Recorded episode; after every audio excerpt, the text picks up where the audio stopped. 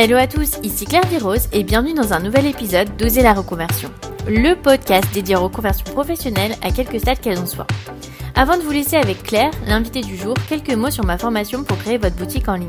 J'ai envie de vous aider à construire une nouvelle vie et vous guide dans cette formation de A à Z pour créer votre site internet, votre e-shop.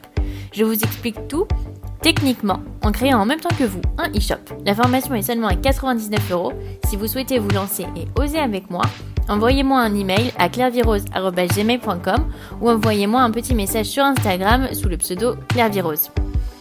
Aujourd'hui, j'accueille dans Oser la reconversion Claire Lemoine, fondatrice de la marque de prêt-à-porter Maison Lemoine.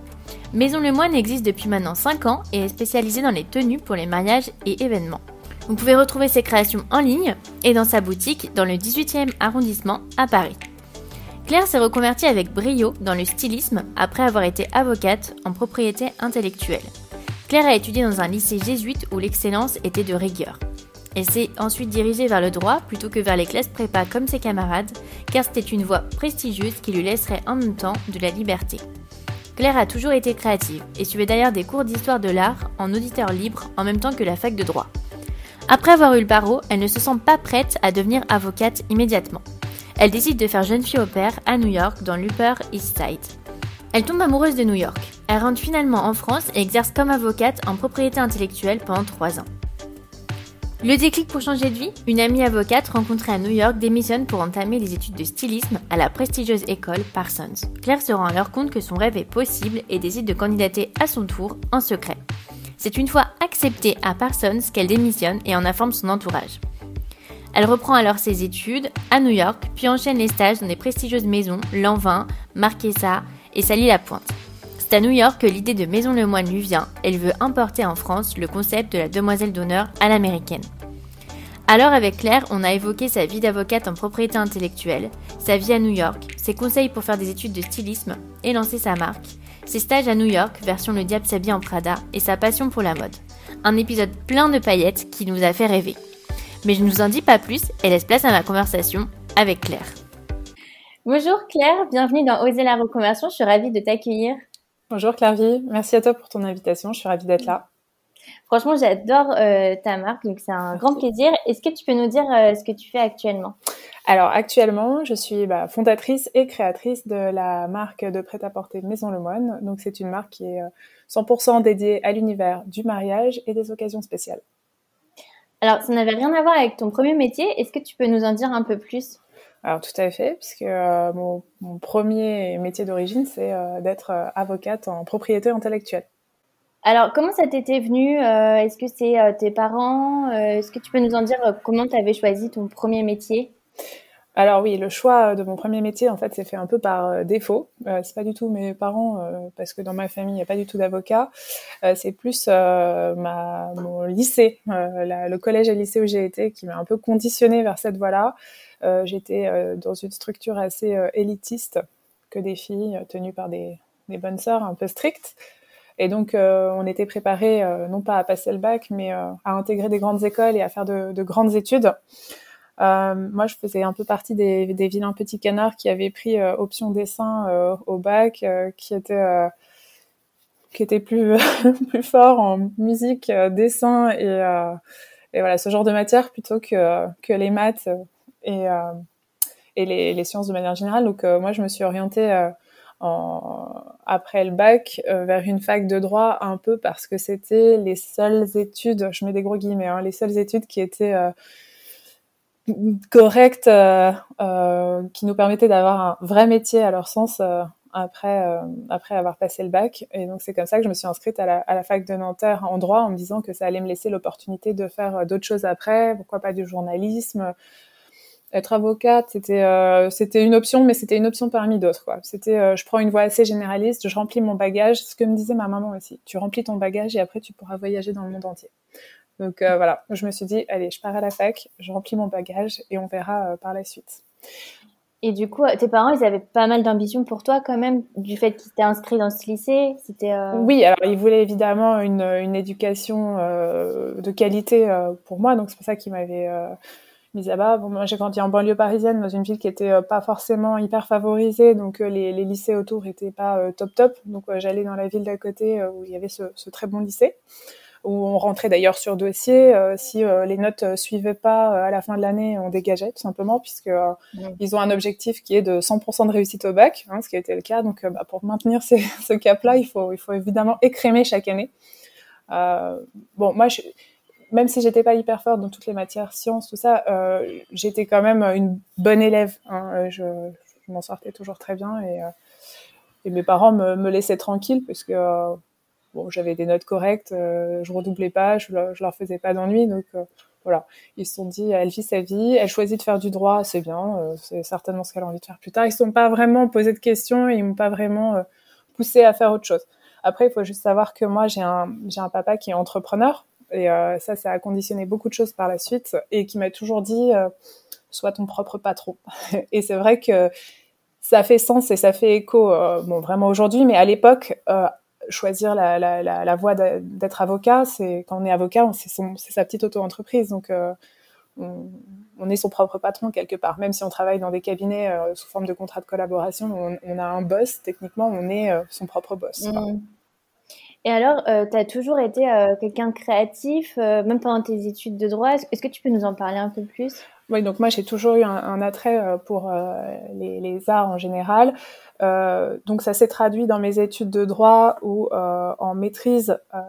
J'avais choisi droit des affaires parce que ça restait encore une spécialité assez généraliste où je pouvais aller vers plusieurs métiers différents.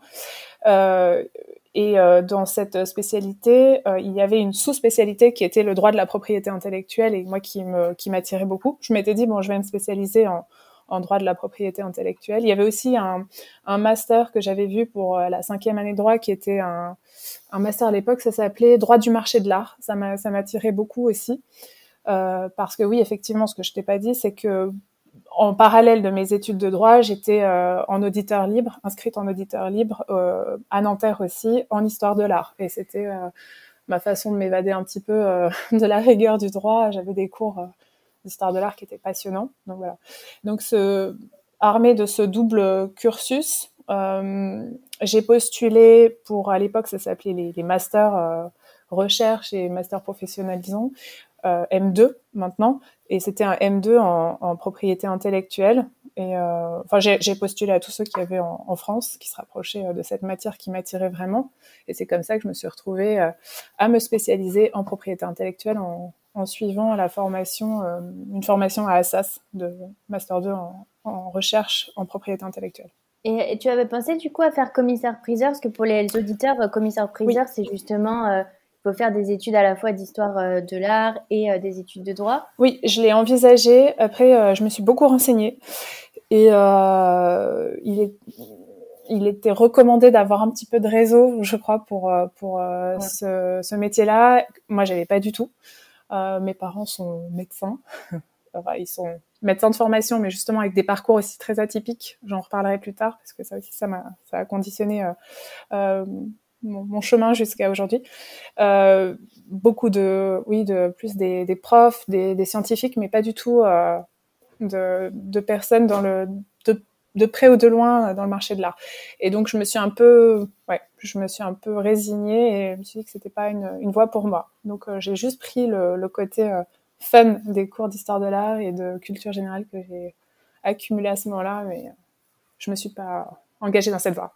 Petite question. Euh, alors, moi, au cours de mes années de droit, j'ai remarqué que euh, les personnes qui sont en propriété intellectuelle, c'est souvent les plus créatives.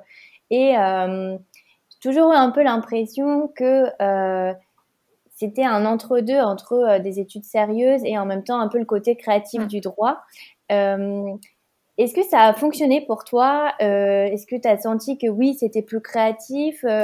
Comment c'était? Alors moi j'ai adoré. Ma spécialité vraiment ça a été et là je me suis dit ok ben là pourquoi pas devenir avocate? Euh, ça me plaît quoi. J'ai vraiment euh, beaucoup beaucoup aimé euh, effectivement cette dimension créative parce que c'est vrai que j'ai écouté euh, l'un de tes enregistrements euh, avec euh, Laurent des couronnes de victoire notamment et qui disait qu'elle voyait pas beaucoup de créativité dans le, le métier d'avocat. Alors moi, je, je tempère un peu le propos parce que je trouve qu'il faut, il faut faire preuve. En tout cas, moi, la manière dont j'ai exercé euh, l'activité, euh, j'ai vraiment, euh, je trouve qu'il faut avoir une dimension créative. Il faut, faut, faut trouver. alors oui, ça reste même assez normé, hein, mais Et peut-être que c'est la matière qui, est, propre à ça, mais euh, vraiment, ouais, c'est assez créatif. Et puis c'est, on travaille euh, avec des clients qui sont euh, des artistes dans toute la dimension qu'on peut entendre par artiste. Donc ça va être des créateurs de mode, parce que moi j'étais spécialisée, en plus je me suis spécialisée dans la spécialité en droit de la mode, mais ça va être aussi des, bah, des, auteurs, des, architectes, évidemment des écrivains, des artistes de manière très globale. Et donc forcément, on, touche à de la créativité indirectement. Et euh, alors, j'ai lu euh, dans, dans, une interview que tu avais donnée que euh, tu avais été un peu frustrée parce que mm. justement, parfois, tu défendais finalement les grosses boîtes contre les petits créateurs. Est-ce que tu peux nous en parler un peu plus? Alors oui, c'est sûr que j'ai eu des dossiers où on avait des, des, des, gros clients et qui écrasaient un petit peu les, les, plus petits créateurs. Et euh, bon, quand on choisit de faire le métier d'avocat, c'est aussi qu'on on a soif de justice et, euh, et qu'on veut rétablir euh, l'ordre des choses quelque part. Et c'était parfois un peu frustrant de défendre les, gros contre les petits, et les gros qui avaient les moyens d'attaquer les petits et de les écraser. Et bon, c'était pas les c'était pas les dossiers les plus confortables hein, pour moi, mais c'était mon métier, et je l'ai fait. Aujourd'hui, euh, je me retrouve à la place des petits. Je me dis, bon, heureusement que je suis pas tombée en face de moi si j'avais eu un dossier. Voilà. Et comment ça se passe concrètement? Est-ce que c'est toi qui euh, euh, fais le travail un peu artistique de regarder les points de similitude pour savoir s'il y a contrefaçon? Est-ce que vous faites appel à d'autres personnes? Alors, euh, quand on a un client qui nous consulte justement euh, euh, généralement, comment ça se passe Il arrive en disant, bah voilà, j'ai repéré, euh, donc voici ma création. Euh, j'ai repéré qu'il y avait une personne qui faisait quelque chose qui est souvent au sens du client de la copie. Et nous, on est là pour dire, ok, oui, c'est de la copie, on y va. Non, c'est pas de la copie. Attention si vous voulez vraiment vous battre, parce que on peut se faire ratatiner. Euh, voilà, parce que les magistrats sont, quand même très objectifs. Euh, alors, ce côté, et puis je vais, je vais nuancer aussi ce que tu as dit, euh, ce truc de les points de différence, euh, de similitude, c'est pas comme ça qu'on apprécie la contrefaçon en fait. On n'apprécie pas la contrefaçon au sens euh, des différences ou des similitudes d'un modèle, mais c'est euh, une impression plus, plus globale, une impression d'ensemble, voilà, qui est proche ou pas. Donc c'est pas une notion très c'est pas des points où s'il y en a six c'est ok et s'il y en a sept de différence bah pardon c'est pas ok s'il y en a sept de différence c'est ok non c'est pas du tout ça donc nous, on donne un avis. C'est euh, une consultation juridique euh, qu'on fait à notre client et on dit à notre sens. Puis de toute façon, on prend toujours beaucoup de pincettes hein, pour euh, se prémunir de, toute action en responsabilité derrière. Mais généralement, on dit au client nous, on vous invite à peut-être ne pas aller au contentieux, ou bien, à notre sens, il y a de fortes chances de succès pour ce contentieux. Voilà. Et alors, et, pour continuer, pardon, parce que je t'ai pas répondu de manière très précise. Euh, on, donc nous, on fait ce travail euh, avec notre science entre guillemets de la jurisprudence et des, affaires qu'on a pu avoir par le passé et on peut on peut apprécier si on va avoir une chance de succès ou pas sur le dossier mais c'est vrai que sur certains dossiers un peu plus euh, un peu plus pointus on fait souvent appel à des conseils en propriété euh, industrielle qui eux peuvent nous aider ou bien des des organismes indépendants aussi qui font de la recherche euh, d'antériorité euh, pour nous. C'est-à-dire que un modèle peut être euh, couvert par le droit d'auteur ou le droit des dessins modèles si jamais il, n'y a pas quelque chose de similaire qui a été fait par le passé. et donc souvent, surtout en droit de la mode, on va chercher des choses dans les archives et on arrive à prouver que ben, un modèle n'est pas forcément très original parce que ça a déjà été fait par le passé et donc on peut pas, voilà, on peut pas agir et revendiquer un quelconque droit sur, ce, sur cette pièce. Alors, tu as été avocate pendant trois ans. Euh, quel a été le, le, déclic? Parce que quand tu en parles, ça avait l'impression d'aller, enfin, ça avait l'impression de te plaire. Alors oui, c'était pas, euh, c'était pas pénible et c'était pas, euh, j'étais pas, euh, oui, c'était pas un, un, métier pénible pour moi. Je prenais du plaisir à aller travailler le matin. Je me levais, en fait, je me levais de manière neutre en disant j'étais pas excitée d'aller travailler, mais j'étais pas non plus désespérée d'aller travailler. C'était vraiment euh, très neutre, quoi. J'allais travailler parce qu'il fallait aller travailler. Et parce que c'était la voie que j'avais prise et que bah, c'était comme ça. et sauf que, bah, au bout des, jours qui passaient, c'est vrai que se lever était un peu moins, je me disais un peu moins, bon, faut y aller. justement, je me disais un peu plus, faut y aller, et un peu moins, c'est ma voix. Et, et le déclic, déclic, en fait, ça a été parce que dans mon parcours, après avoir prêté serment, je suis partie une première année aux États-Unis. J'ai fait une année de césure entre pardon, avant de prêter serment justement, après la fin de mes études, diplômée euh, du CAPA, donc euh, du certificat d'aptitude à la profession d'avocat, euh, au lieu d'aller chercher tout de suite une collaboration, je me suis laissé un an pour souffler et je suis partie à New York. et j'étais parce que je m'étais dit je vais prendre des cours d'anglais, je vais me spécialiser un peu, enfin je vais je vais approfondir mon anglais parce que tu le sais très bien, pour trouver un travail dans une, collaboration dans un bon cabinet d'avocat, bah, il faut avoir un bon niveau d'anglais. C'est maintenant un, incontournable, un point du CV. Euh, et donc je m'étais dit bon voilà, je me fais un an d'anglais. J'avais trouvé un, poste de jeune fille au père pour euh, financer euh, mon séjour. Donc j'étais nourrie, logée, blanchie par la famille où j'étais, ce qui me permettait aussi de, prendre des cours à la fac à côté, enfin des cours d'anglais. Comme ça, j'avais un, visa pour rester aux États-Unis. Et euh, voilà, je suis restée un an. Et euh, il y a beaucoup de Français qui sont euh, à New York et que j'ai pu rencontrer à ce moment-là, dont notamment une, fille, et puis si elle m'écoute, elle se reconnaîtra, qui, qui avait le même profil que moi, avocate, et qui se posait beaucoup de questions, et on a, on a beaucoup échangé à ce moment-là. Bref, moi je suis rentrée en France, j'ai prêté serment, j'ai commencé ma collaboration. Elle, elle est restée aux États-Unis parce qu'elle a commencé dans un gros cabinet et, et elle a un jour posé sa démission. Et elle s'est inscrite à une école de mode à New York qui s'appelle Parsons. Et donc, euh, je conversais de temps en temps avec elle, et puis elle m'a dit, bon, j'ai... Parce qu'on parlait de, nos envies de... Si on avait été euh, plus libre, faire des études de mode, voilà. Et, euh, et elle, elle s'est lancée. Et en fait, ça a été ça le déclic. C'était, en, fait, c'est possible de le faire. Parce que jusqu'à ce que elle le fasse, avant, pour moi, c'était impossible, en fait, de se reconvertir c'était on suivait sa voie, on pouvait pas le faire. Et puis euh, j'avais pas d'exemple autour de moi qui l'avait fait, et, et, ça a été elle. Et là, en fait, la petite graine qui était quelque part a commencé à germer. Et puis, euh, bah, au fur et à mesure euh, des jours qui passaient, euh, elle, elle, poussait vraiment, vraiment très vite et très fort. Et je me suis dit non, mais c'est ça qu'il faut, c'est ça que je veux faire. Et euh, je n'osais pas trop en parler autour de moi. donc j'ai quand même postulé à cette école, donc Parsons, à cette école de mode, et parce qu'il y a un, il y a un dossier d'entrée euh, pour l'école, je me suis dit, bon, je vais préparer mon projet artistique, je vais préparer tout le dossier, je vais l'envoyer et on verra. Si je suis prise, je me poserai vraiment la question de si je me lance ou pas. Et en fait, j'ai reçu en mai, c'était mai 2012, j'ai reçu une lettre de l'école comme quoi j'étais acceptée dans le programme. Et c'est là où, en fait, euh, c'était trois mois après. Euh, mon préavis, c'était trois mois de collaboration, là, pour arrêter ma collaboration. Donc je me suis dit, c'est, j'avais euh, deux semaines concrètement pour en parler euh, à mon entourage, pour en parler à mon boss, euh, pour, pour pouvoir commencer les cours fin août 2012.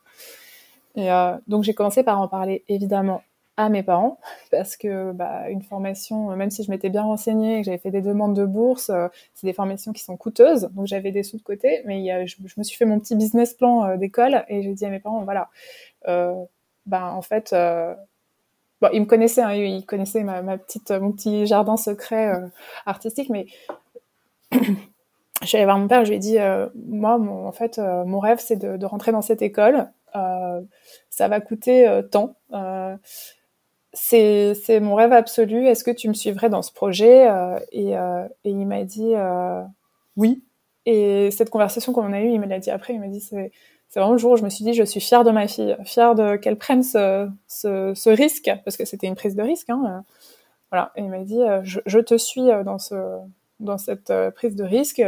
Bon, mes parents avaient, ils sont toujours très, on veut beaucoup d'équité entre nos enfants. Ils avaient mis un, ils avaient payé des études à mes frères qui étaient un petit peu euh, coûteuses à l'époque. C'était une formation un peu particulière. Voilà. Et moi, j'avais toujours fait une formation entre guillemets euh, gratuite. Et il m'avait dit, t'as ton budget toi aussi euh, d'études qu'on t'a mis de côté. Donc si tu veux te lancer, c'est maintenant.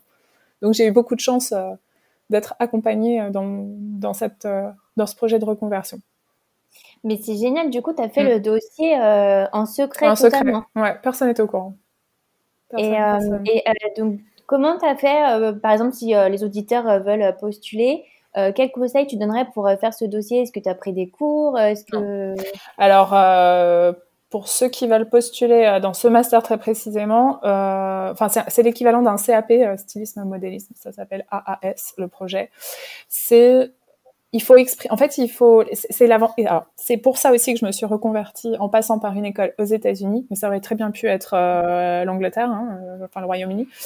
Euh, c'est parce que les, les anglo-saxons, de manière générale, j'inclus le Royaume-Uni, tu me diras si tu es d'accord ou pas avec moi, mais ils sont beaucoup plus ouverts d'esprit qu'en France et en Europe de manière générale, je trouve. Et, et en fait, ils ont envie d'avoir une personnalité plus qu'un talent en face d'eux. Et en fait, avoir une personnalité, un, une envie et être euh, animé par une passion, c'est avoir un talent déjà pour eux. Donc, euh, euh, alors bon, il se trouve que moi, je sais très bien dessiner, euh, je suis agile de mes mains, donc euh, je faisais déjà un peu de couture et j'ai fait un, projet, un montage, c'était un collage en plus qu'on nous demandait. Voilà, j'ai fait quelque chose qui, je l'ai gardé encore aujourd'hui, j'adore le regarder. C'est une, belle pièce et elle exprimait voilà ce que j'avais envie de véhiculer comme euh, comme message à ce, à ce moment-là et, euh, et c'est ça qui les a convaincus aussi avec toutes les lettres de motivation, recommandations et tout le reste du, du dossier qui était solide quoi. Vraiment. Oui, euh, c'est vrai que en fait, faut faut pas faut pas dire que parce qu'on n'a pas fait tout comme il faut, on n'aura pas parce que finalement, souvent, justement, c'est privilégier les parcours atypiques parce que maintenant il y a tellement de demandes, mais même en France, hein, je pense tellement de demandes que quand on a un parcours un peu atypique, bah, ça plaît, c'est différent et du coup, il tout faut oser. Quoi. Et, euh, et, il faut savoir que c'était une formation aussi que j'ai faite qui était euh, dédiée aux reconversions. Donc, euh, je me suis retrouvée, alors c'est génial de reprendre ces études à 27 ans. j'ai repris mes études avec des personnes qui, pareil, avaient c'est des, chimistes qui se reconvertissaient dans la mode, il y avait des personnes qui avaient fait des, choses rien à voir avec la mode, mais qui ont toujours eu euh, cette envie, euh, cette, euh, passion au fond d'eux. Et, c'était vraiment, c'était une très belle expérience de reprendre des études avec des personnes plus mûres et qui avaient déjà eu un passé et qui, voilà, qui reprenaient un chemin qui les, qui passionnait. Comment ça s'est passé à ton travail quand. Tu, leur as dit que tu reprenais tes études? Alors ouais, ouais, je leur ai dit. Bah, en fait, euh, donc moi, il faut savoir que je travaillais dans un petit cabinet euh, familial. C'était euh, une super ambiance. Hein. Encore une fois, c'était, j'adorais aller au, au, bureau le matin parce que mon boss était super drôle. C'était presque une relation père-fille, c'était très familial comme structure. Et c'est vrai que je me, ça a été un gros dilemme pour moi. C'était, est-ce que je lui en parle de mon projet? Parce qu'il avait ce petit côté fou artiste aussi euh, qui sommeillait en lui. Ou bien est-ce que je lui en parle pas et euh, je lui annonce à, la dernière minute. Et en fait, je lui en ai pas parlé parce que je me suis dit, il va me prendre pour euh, pour une, une, une fumiste et il va se dire que, enfin, les trois mois de, enfin, ça a duré six mois la, la, préparation du dossier. Il va, il va, il va se dire pendant les six mois que je vais, je vais pas faire mon métier correctement. Or, euh, j'ai gardé beaucoup de... Enfin, ça n'a pas changé du tout euh, ma façon de travailler pour lui. J'ai été aussi impliquée euh, dans les dossiers à partir du moment où j'ai commencé à, à, à, préparer mon projet secrètement que jusqu'à la fin, jusqu'au jour où je suis partie du cabinet. Et donc, donc j'ai choisi de pas lui en parler et il n'a pas apprécié ça.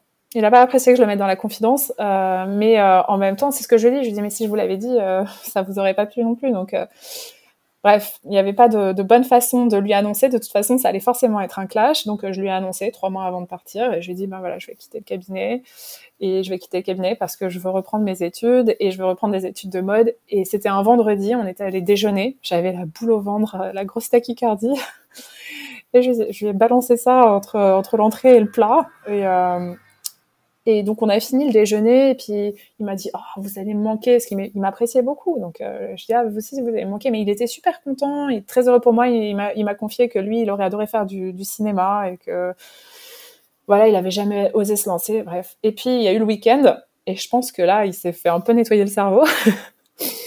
Et il est revenu le lundi et je suis arrivée le lundi matin euh, et là c'était pas la même personne. Fermé il m'a dit dans mon bureau tout de suite et là je me suis fait passer un savon comme quoi c'était honteux de le planter comme ça. Euh, bon, mais malheureusement, euh, on n'est pas parti en très bon terme, alors que c'est quelqu'un que j'apprécie beaucoup et voilà, il l'a vécu comme une trahison et euh, je pense qu'il n'y avait pas.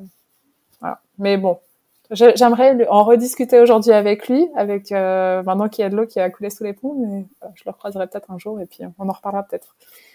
Mais c'est super marrant parce que je trouve que chez les avocats, bah il y a soit ceux qui soutiennent en se disant ah j'aurais adoré faire ça tu fais ce que bah, c'est exactement ce que Laurent disait dans les, les ouais, ouais c'était hyper intéressant ça. Ouais ça et l'autre côté euh, les gens aigris parce qu'en fait ils disent ah mais pourquoi elle elle reste pas dans la norme dans les rangs comme moi je fais? Pourquoi elle elle ose faire quelque chose que moi je me suis empêchée? Et donc ils sont aigris et un peu euh, haineux quoi mm. ouais.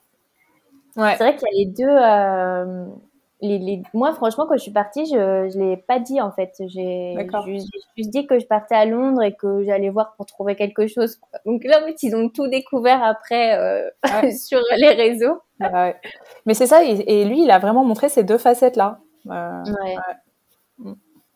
Et alors, euh, est-ce que tu peux nous dire comment ça s'est passé ton arrivée à New York? Parce que je pense que c'est vraiment le rêve absolu de dire euh, je quitte mon travail que je n'aime plus, euh, je pars à New York étudier. Enfin, c'est presque alors... girl, quoi. ah ouais, c'était le, c'était le rêve, rêve. Bah, surtout que la, la, la ma première expérience euh, new-yorkaise, j'habitais dans l'Upper East Side, donc j'étais vraiment dans le côté gossip girl, bon, sans être euh, étudiante à, à, à Parsons à, à ce moment-là. Donc là, je reviens à New York, donc je repose mes valises dans cette euh, ville qui me, qui me fascine et qui a une place très spéciale dans mon cœur encore aujourd'hui.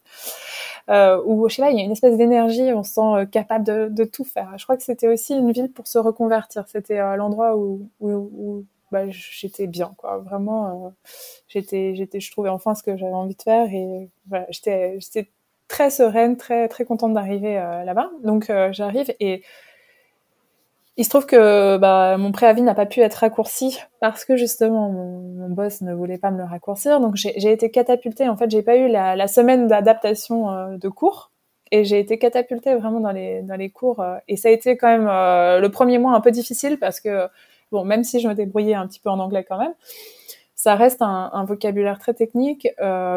J'ai ramé, ramé, ramé. En plus, j'ai commencé par un cours, je me souviens très bien. Je suis arrivée en retard parce que j'étais perdue sur le campus. Et, euh, et c'était un cours de euh, technique du tissu. et déjà en français, c'est compliqué, mais alors en anglais, ça a été...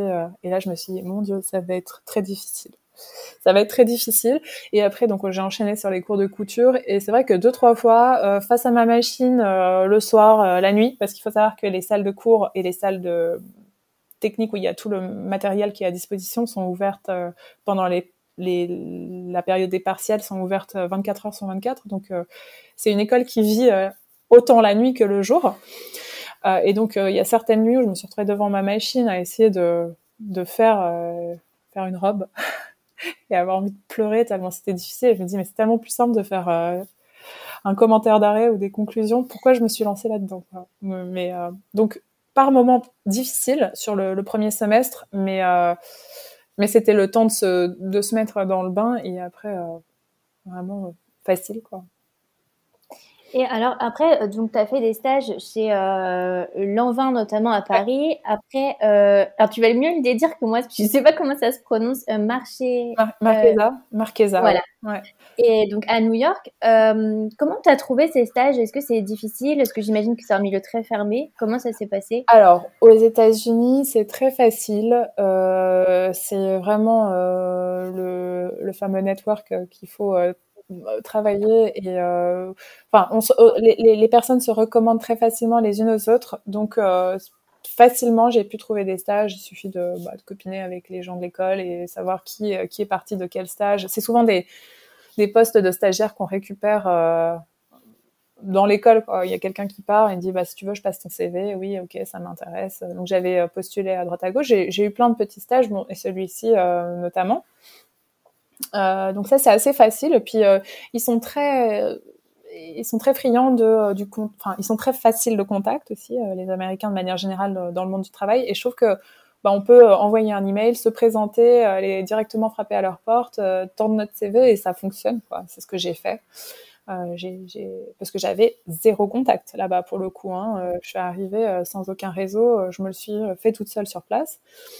Et euh, l'an 20, c'était un stage que j'ai fait en France, et là, c'était par mon réseau en France. Pour le coup, euh, j'ai, euh, je m'étais constitué un réseau euh, par le passé que j'ai gardé, que j'ai entretenu. Et, alors, ça, c'était par mon réseau. Je pense que c'est plus compliqué euh, de trouver un stage en France que qu'aux États-Unis.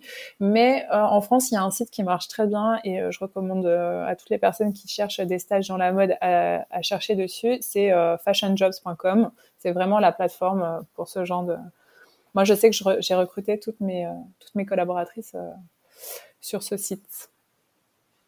Et alors, comment ça s'est passé euh, tes stages? Est-ce que c'était comme tu l'avais imaginé? Oui, j'imaginais être un peu la petite main et le, le, celle qui ramène le café et qui va chercher les tissus, c'était exactement ça. Euh, ça a parfois été compliqué euh, de bah, d'avoir une boss qui avait 4 ans de moins que moi et qui me traitait comme si j'en avais 10 euh, de moins qu'elle. Mais, euh, mais bon, ça fait partie du jeu et c'est sûr qu'il faut accepter, en fait, euh, quand on, quand on reprend des études et quand on, repasse de, quand on a été avocate et qu'on redevient stagiaire et stagiaire vraiment entrée, niveau d'entrée, quoi. Donc, il faut accepter de, bah, qu'on nous parle pas forcément correctement. Alors après, moi, j'étais toujours mis en place poliment, hein, mais voilà, il faut accepter que c'est, on nous traite pas comme on a pu nous traiter par le passé. Ça fait partie du, du jeu. Après, sur les tâches en elles-mêmes, euh, j'ai énormément appris. Et euh, si c'était à refaire, je le referais mais mille fois. Et euh, j'en ferais même plus de stages si c'était possible sur mes périodes de congé parce que c'est qu'en ayant les, mains dans le cambouis qu'on qu apprend en fait. Donc euh, j'ai appris beaucoup beaucoup beaucoup de choses. Alors ce qui est un peu dommage, c'est que je me suis fait tout un, réseau à travers ces stages aux États-Unis et qu'à posteriori, ben, ce réseau-là, je l'ai pas vraiment utilisé puisque je suis revenue en France pour monter euh, ma marque. Mais euh, c'est important de le faire et si j'avais pu faire plus de stages en France, en fait, je les aurais fait en France. Mais euh, pour valider mon école, il fallait que ce soit aux États-Unis. Ah oui, d'accord. Et, euh, et toi, t'as pas eu envie de rester aux États-Unis? Alors, j'aurais adoré parce que, euh, encore une fois, c'est une ville qui me plaisait beaucoup. Euh, de manière générale, moi, j'apprécie travailler euh, avec les Américains. C'est difficile, mais euh, c'est une façon de travailler qui me convient. C'était juste que pour rester, il faut il faut être légale sur le territoire et pour avoir des papiers, bah, c'est compliqué. Quoi. Euh, il faut trouver une société qui nous sponsorise, le fameux sponsorship, et euh, ça coûte beaucoup d'argent pour les, sociétés. Donc, euh, bah, elles ont tendance à recruter des, locaux plutôt que, que des étrangers. Donc là, soit on a de la chance, soit on a... Ben, puis, et puis surtout, c'est une ville où tous les talents du monde entier affluent. donc, enfin, tout le monde est, très bon. J'avais pas le mérite, enfin j'avais pas la prétention de dire que j'étais la meilleure et que mon, mon, ma candidature euh, valait plus que les autres. Je savais que ça serait difficile, donc j'ai trouvé un petit boulot après euh, après l'école, mais il y avait peu d'opportunités d'évolution, donc euh, je suis pas restée quoi. En fait, après l'école, on avait un an de de comment dire de droit de travail pour justement nous permettre de se lancer. Un an euh, qui était autorisé par le gouvernement américain pour rester sur le territoire. Et donc, je l'ai utilisé. Et puis, en fait, euh, je, même avant la fin de, ce, de, cette année, je suis rentrée en France parce que je me suis dit ça va être trop compliqué de se lancer aux États-Unis. Et puis, c'est beaucoup, beaucoup d'argent. Donc, euh, c'était pas possible, quoi. Je pouvais pas. Euh, je pouvais pas. Oui, c'est vrai que c'est très compliqué avec les visas euh, aux États-Unis. Ouais, parce que même si je bossais sur place, euh, c'est il faut voilà, il faut beaucoup beaucoup d'argent. Très très dur. Alors, tu rentres et euh, comment tu... est-ce que tu peux nous parler de Maison Le Moine euh, Comment ça t'est venu euh, Pourquoi finalement pas avoir fait plus styliste en France Pourquoi te lancer toi ta marque Est-ce que tu peux nous en dire un peu plus? Alors, bon, déjà, pourquoi avoir choisi de me lancer plutôt que rentrer dans une société et être styliste? Ça, encore une fois, je pense que c'est une question de personnalité et de d'environnement. Mes parents m'ont vraiment poussé à, à, à être. Je pense qu'on a été, on a été guidé par notre père notamment, euh, mes frères et moi, à être plus entrepreneurs que que salariés. Euh, et euh, et je me suis dit, eux, ils ont, mes parents ont créé leur boîte. Euh, je peux y arriver moi aussi, peut-être. Euh, donc je me suis dit, je vais me lancer. après, il fallait avoir l'idée évidemment, mais en fait, je me suis lancée parce que l'idée était là. Euh, quand, donc quand j'étais aux États-Unis, il y avait toute euh, cette, euh, j'ai pu voir toute cette émulation qu'il y a autour du, du, mariage, qui est quelque chose de c'est le plus beau jour de la vie de toutes les Américaines. Hein. Vraiment, c'est, je, je, pense que toute Américaine qui se respecte a, a, tout un déroulé de son mariage qui est prévu depuis qu'elles sont toutes petites. Euh, et, et, donc, le, le, mariage est, est, vraiment une industrie euh, qui est très très florissante aux États-Unis et ça l'était euh, à l'époque en tout cas beaucoup moins le cas en France et et puis c'était donc là, je, pars, je, je te parle de, d'une époque, c'était en 2015. Moi, c'était là l'époque où toutes mes amies se, se, mariaient, en fait. Beaucoup, beaucoup euh, d'amis se mariaient.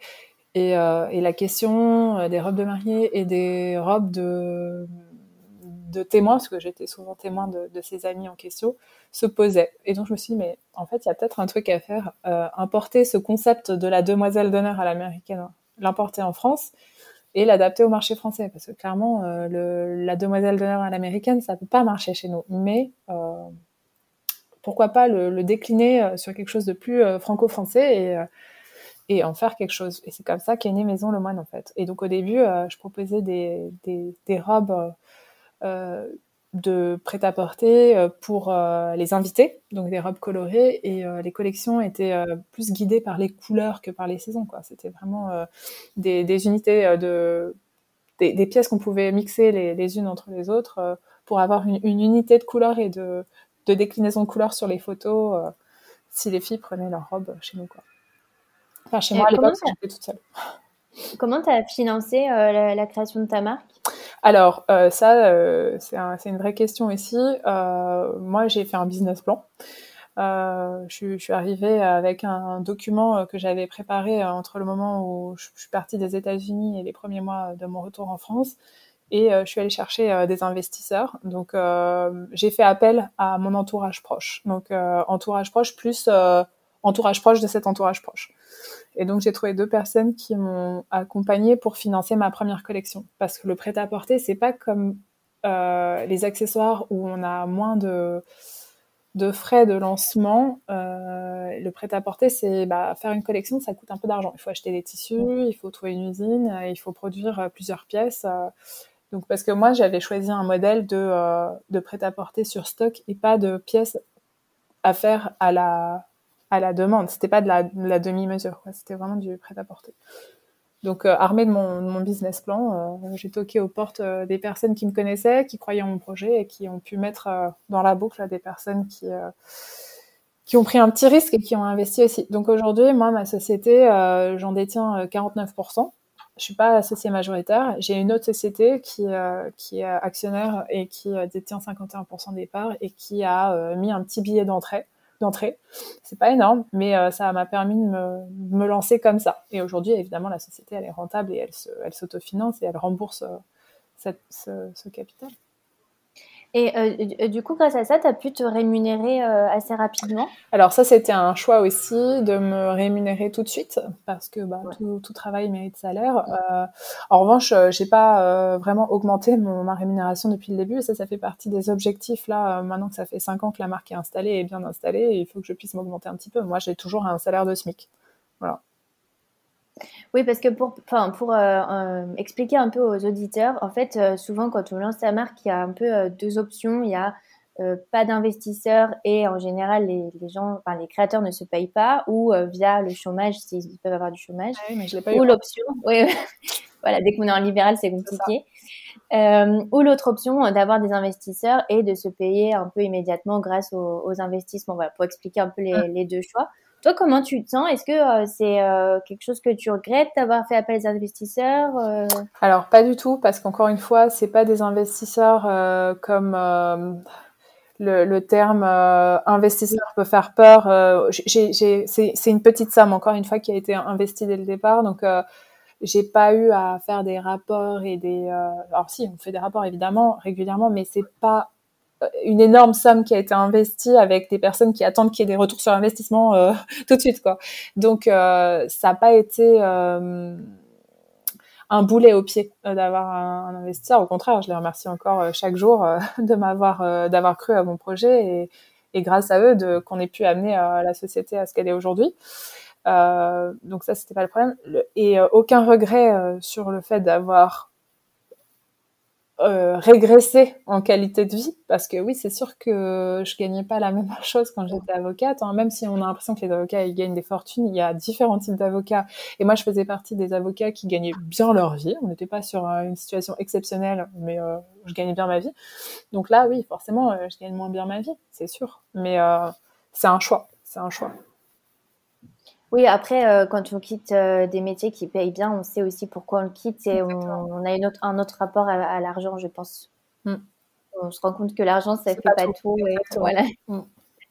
Alors, euh, donc, quand tu as l'idée de Maison Le Moine, quelles sont les étapes de la création de ta marque? Comment tu dessines tes premiers prototypes, le shooting? Est-ce que tu peux nous raconter un peu le début, une petite anecdote? Alors, la petite anecdote de début, bah d'abord, euh, non, alors je dirais pas une anecdote, il faut d'abord faire un business plan. Euh, en, tout cas, euh, moi, ça a été la façon dont j'ai fait le. Moi, je suis très, je fais les choses étape par étape, j'y vais précautionneusement et puis je suis pas du genre à me lancer. J'écoutais notamment Laurane des cours de Victoire. On n'a pas du tout et que je connais très bien, qui est une amie par ailleurs. Hein, on n'a pas du tout la même façon de fonctionner. elle, Alphonse, ce qu'elle disait d'ailleurs, c'était marrant. Je savais pas qu'elle avait déposé limite ses, ses statuts en même temps que qu'elle avait eu une opportunité aux Galeries Lafayette. Moi, c'est pas du tout ça. Moi, j'ai fait un business plan, je suis allée le présenter à des investisseurs, ils m'ont dit OK, on te suit. Donc à partir de ce moment-là, je me suis dit allez, je, je crée la société. Alors si une petite anecdote, c'est que j'avais déposé la marque avant tout ça. Et euh, très rapidement, je me suis dit, voilà, c'est mon petit truc. Alors peut-être que c'est mon, c'est mon côté euh, avocate en propriété intellectuelle. Euh, voilà, je me dis, premier truc que j'avais fait très longtemps en amont, pendant que j'étais, j'étais encore aux États-Unis. Donc, voilà. Mais une fois que j'ai eu euh, le capital pour me lancer, là j'ai commencé à, à, lancer le site internet euh, et à, à, ben, à, contacter des personnes pour euh, pour produire et ensuite photographier la collection. Euh, voilà. Donc tout ça, ça a pris du temps. ça a été un parcours où qui, je suis rentrée en, en, mai 2015 et j'ai lancé en avril 2016. Donc un petit parcours quand même. Et euh, comment tu as fait après pour euh, trouver tes premiers clients, faire connaître euh, ta marque? Alors, c'est la magie des réseaux sociaux. Moi, ça a été très clairement les réseaux sociaux qui m'ont apporté les premiers clients parce que donc j'avais un, un, un, showroom sur rendez-vous. Donc, les premières personnes que j'ai vues physiquement venir à mon showroom, bah, c'était des personnes que je connaissais ni d'Ève ni d'Adam qui venaient grâce aux réseaux sociaux. J'avais fait pas mal de de teasing avant de lancer la marque. Euh, les premières commandes aussi sur Internet, c'était essentiellement des personnes que je connaissais pas. Et c'est vrai que moi, c'est pas du tout euh, mon, réseau euh, qui qui a qui a acheté mes premières créations. Pas du tout. Ça a été vraiment un... Je me suis lancée direct à tester mon produit auprès du, du public que je connaissais pas.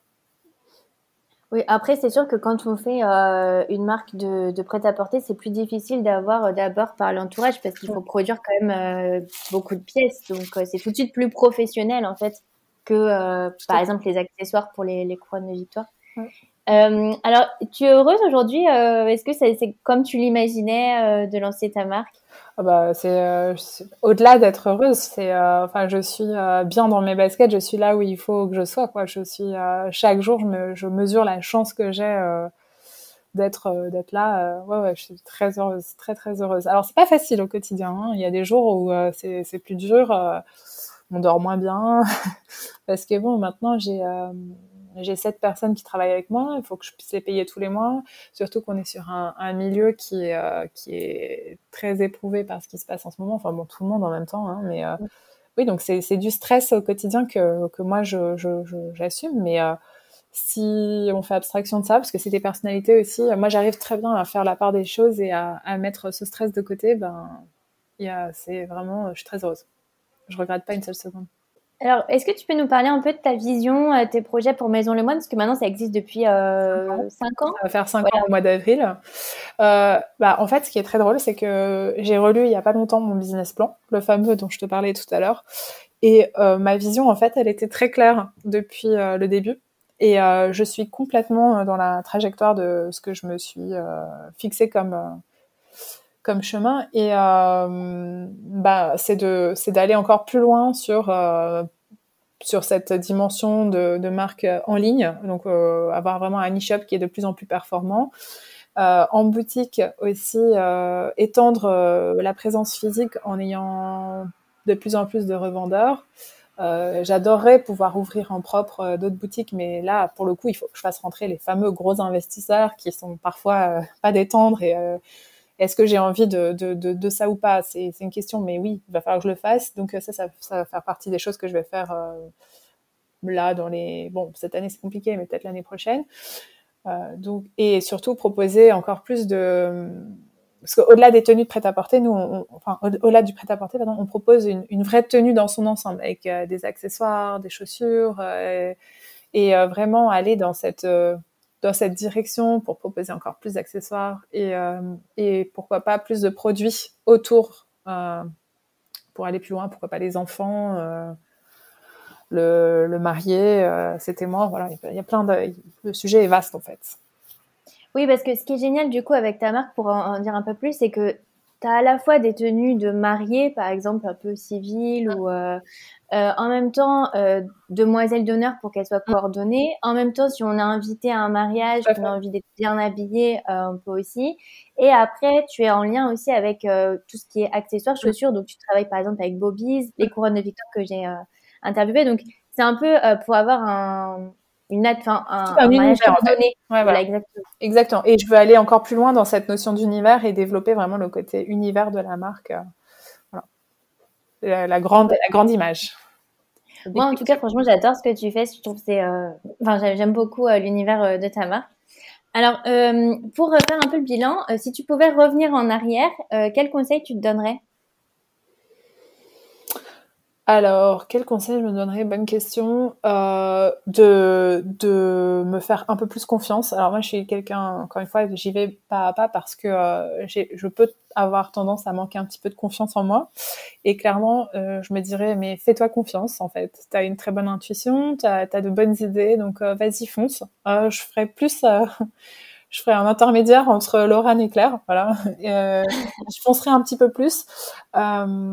Même si je regrette pas du tout d'avoir pris mon temps, mais euh, voilà, j'irai un peu plus vite. Euh, le produit, moi j'attendais que tout soit bien ficelé pour lancer. Euh, non, je pense qu'il faut lancer plus vite. Donc ça, ce serait un premier conseil. Aussi, autre conseil très important, celui-là, c'est que quand on se retrouve avec un capital de départ, il faut faire très attention parce qu'on a l'impression d'être riche sur le moment, ce qui n'est pas du tout le cas. Ça va très vite et les dépenses peuvent être très mal maîtrisé. Alors moi, je fais très attention, donc euh, j'ai fait attention. Il y a une dépense sur laquelle euh, j'ai pas assez. Pourtant, j'ai fait des recherches et euh, je me suis dit bon, tiens, je vais faire faire mon, mon, site par une webmaster. alors le webmaster, il était nécessaire pour m'aider à parce que pour le coup en technique, je maîtrise vraiment pas. Mais non, une une une designer, web designer, et en fait aujourd'hui, je savais pas parce que c'était complètement euh, inconnu pour moi il y a cinq ans. Je savais pas qu'il existait des templates tout fait, tout beau. Euh, et j'ai euh, pu euh, utiliser une partie de mon capital euh, pour payer une fille qui m'a fait un truc où au final c'était un peu, c'était de l'argent un peu mmh. jeté par les fenêtres parce que il y avait des très beaux templates qui faisaient très bien l'affaire et que j'aurais pu prendre pour mon site internet. Et, et pourtant je me suis beaucoup renseignée, mais j'ai pas, j'ai pas je trouve qu'il n'y avait pas autant peut-être euh, d'infos sur euh, comment lancer son site en, en deux clics. Mmh. Et, euh, et, ça, je, peux, je, je, je le regrette aujourd'hui. Mais euh... juste t'interrompre sur le sujet parce que moi, j'ai lancé une formation pour créer sa boutique en ligne. Euh, je ne sais pas si tu as vu. Donc, si les auditeurs sont intéressés, vous pouvez m'envoyer un message sur Instagram qui est à 100 euros justement. Ah bah c'est génial. et donc, en fait, parce qu'aujourd'hui, c'est assez facile en suivant une formation de, de faire seul et on a des designs très euh, enfin, hyper qualitatifs. Mm. Et euh, moi justement j'ai créé cette euh, formation parce que je me suis rendu compte que bah, la première étape en fait c'est le site internet et souvent c'est un peu là où ça coince et il y a des webmasters qui font payer des prix euh, astronomiques. Euh, donc j'ai créé cette formation justement pour aider les auditeurs à se lancer rapidement euh, et puis c'est accessible aux femmes aussi, parce que sinon on a un peu l'idée que euh, quand on n'y connaît rien en informatique, on peut pas le faire, mais si c'est possible. Ouais, complètement. Et ça c'est génial. Et effectivement, euh, ce que je t'avais dit dans mon mail, j'aurais adoré te rencontrer euh, plus tôt, au moment où je voulais me reconvertir, parce que oui, typiquement ça c'est. Et je trouve qu'il y a de plus en plus de, personnes comme toi qui permettent de faciliter le, lancement et de, de, monter sa boîte. Et il faut, il faut passer par, par des personnes comme toi et, il faut, et, pas passer par la voie plus classique. Voilà, je pense que c'était il y a dix ans qu'on prenait un, un web designer qui dessinait euh, le, le, site. Euh, parce qu'en fait, c'est colossal comme dépense euh, de se faire un site sur mesure. Non, quand on, quand on commence, il faut, il faut prendre un template, il faut faire simple, il faut aller directement à l'essentiel, tout en. Alors, il faut jamais transiger, je pense aussi, sur sa vision, euh, sur euh, ce qu'on a envie de, de, de, passer comme message. Euh, il faut s'écouter et il faut pas aller voir ce que font les autres parce que si c'est déjà fait par quelqu'un d'autre, ça sert à rien de le refaire en fait. il faut faire ce que soit on pense être il faut se, vraiment se faire confiance et suivre son projet et, et son cœur et s'écouter quoi. Alors, euh, merci en tout cas pour euh, tous ces conseils. Euh, alors, c'est la dernière question, c'est toujours la question que je pose à la fin. C'est quoi pour toi une reconversion réussie? Une reconversion réussie, c'est une reconversion où en fait le matin tu te lèves et tu te dis j'ai tellement bien fait de faire ce que je fais parce que bah j'ai j'ai la banane et j'ai la, la patate de me réveiller tous les matins. et c'est ça, quoi. C'est vraiment de, d'être euh, de se sentir à sa place vraiment à sa place et dans la bonne direction et euh, de pas regretter une seule seconde le, passé. Pour moi c'est ça une reconversion euh, réussie et avoir l'entourage aussi qui euh, alors moi j'ai jamais été à la recherche d'une approbation de mon entourage. Moi la reconnaissance de de mes amis de mes pères ou de ma famille c'était pas ce que je recherchais mais je pense que c'est peut-être aussi la confirmation qu'on est dans la sur la bonne voie, c'est qu'en plus il y a cette petite euh, cerise sur le gâteau d'avoir euh, l'approbation euh, de l'entourage qui dit bah ouais t'as bien fait. Ouais, t'as eu raison de d'y aller quoi. Mm. Même si c'est pas ça qui m'a motivée, encore une fois, c'est vraiment moi à l'intérieur. Et c'est rigolo, parce que j'ajouterais que tu as dû retrouver la date de ta prestation de serment et j'ai remarqué que quand une reconversion est réussie, la vie d'avant, ça nous semble une autre vie ah en fait. Ouais, tout on se rappelle même plus, c'est euh, compliqué, quoi. Ouais, même si je la regrette pas du tout parce qu'elle fait partie de mon histoire et, euh, elle, elle, fait partie du chemin. Euh, enfin, elle, avait une raison d'être aussi. C'est un autre temps, c'est une autre Claire même, hein, vraiment. Parce que je suis une nouvelle personne dans ma dans ce nouveau de ce, cette nouvelle voie. Bon, en tout cas, merci beaucoup Claire. Je mettrai tous les liens pour euh, accéder à ton site internet, ton compte Instagram. Un, grand merci euh, pour tous tes conseils. Bah, merci à toi Carly de, de m'avoir donné du temps aujourd'hui pour, pour vous parler. C'était un plaisir. Et puis vraiment, bonne reconversion à tous. Et voilà, fini pour aujourd'hui. Merci d'avoir passé tout ce temps avec moi. Si vous avez aimé l'épisode, n'hésitez pas à vous abonner, à mettre un petit commentaire, à en parler autour de vous et à partager l'épisode sur les réseaux pour aider vos proches à oser la reconversion.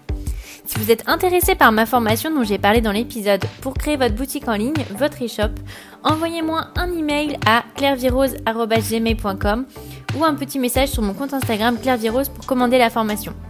Ensuite, si vous cherchez toutes les notes avec les références, allez dans le détail du podcast. Si vous voulez prolonger la discussion, rejoignez-nous sur le groupe Facebook du podcast, je vous mets le lien dans les notes de l'épisode. Si vous souhaitez me contacter ou me poser vos questions, je serai ravie d'y répondre sur Instagram. Si vous souhaitez me contacter ou me poser vos questions, je serai ravie d'y répondre sur Instagram ou sur YouTube sous le pseudo Claire Virose.